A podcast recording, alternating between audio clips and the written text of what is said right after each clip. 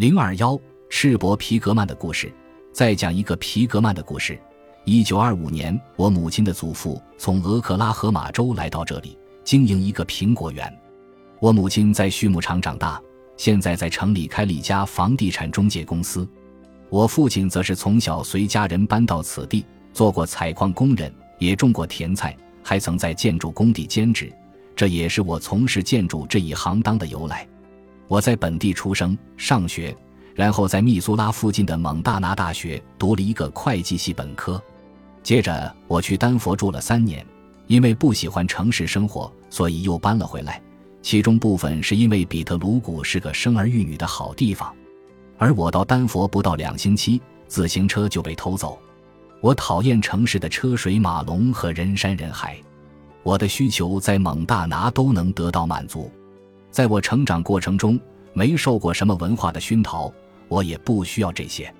我在丹佛拿到公司发放给我的股票后就回来了，这意味着我放弃了三十五零零零美元的年薪和种种福利。而在蒙大拿，年薪只有十七零零零美元，没有任何福利。可是为了能在这片山谷自在地生活，体验远足，我宁愿放弃丹佛那份稳定的工作。我妻子从没有过过这种没有保障的生活。但是我在比特鲁谷已经习惯了这样的日子，在比特鲁谷得有两份工作才能维持生计。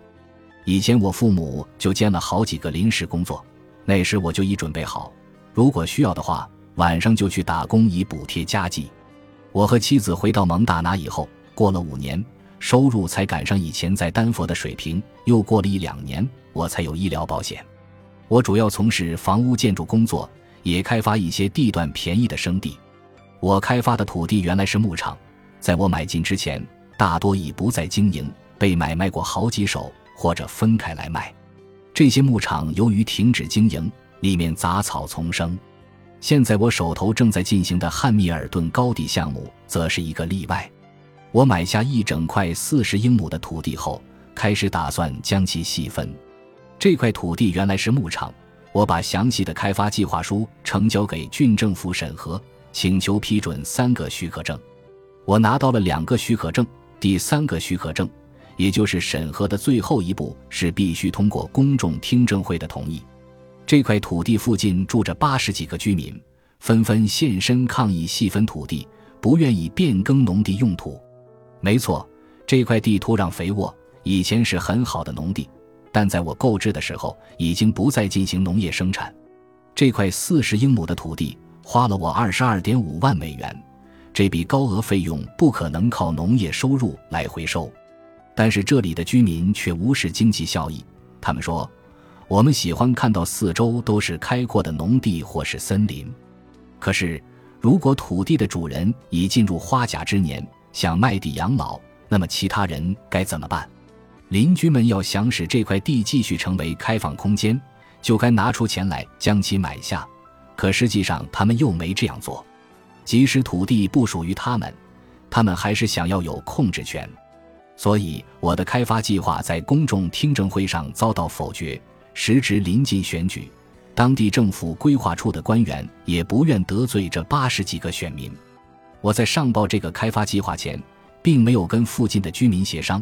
因为我倔强的像头牛，只要认为自己有权这么做，就会不顾一切的行动，不喜欢被别人牵着鼻子走。此外，人们没有意识到这只是一个小项目，如果协商的话，会很花时间和金钱。总之，我会吸取这次教训，以后再进行类似的开发项目时，会先跟邻居谈一谈。开公众听证会的时候，我也会把我手下五十几个工人带进听证会。让规划处的官员也了解一下项目赞同方的意见。在我跟当地居民相持期间，那块地的成本给我造成很大的负担，而邻居们就希望土地闲置在那里。当地人都认为谷内土地开发过多，最终必然导致人满为患。他们都把矛头纷纷指向我。我的回答是：有需求才有生产，这种需求并不是我创造出来的。谷地的房子的确是越建越多，交通也日益繁忙。但是，像我这样喜欢远足的人，或者坐飞机飞过谷地，还是能看到许多开阔的原野。